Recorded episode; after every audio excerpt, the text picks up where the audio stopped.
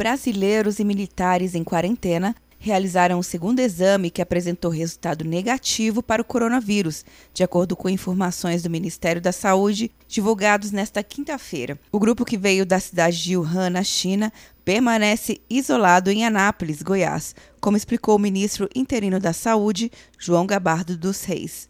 Nós continuamos com o planejamento inicial de manter todos que estiveram na missão de repatriação em quarentena. Então, não haverá nenhuma mudança naquilo que foi planejado já no início, é, num acordo entre Ministério da Saúde e Ministério da Defesa.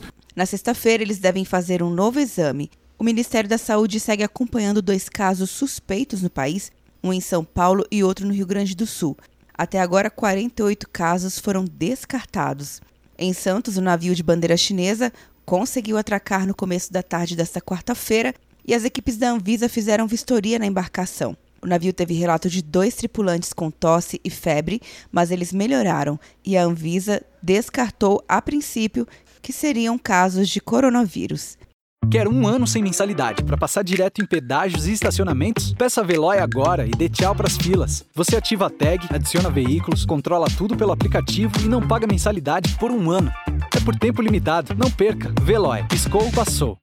De Brasília, Luciana Castro.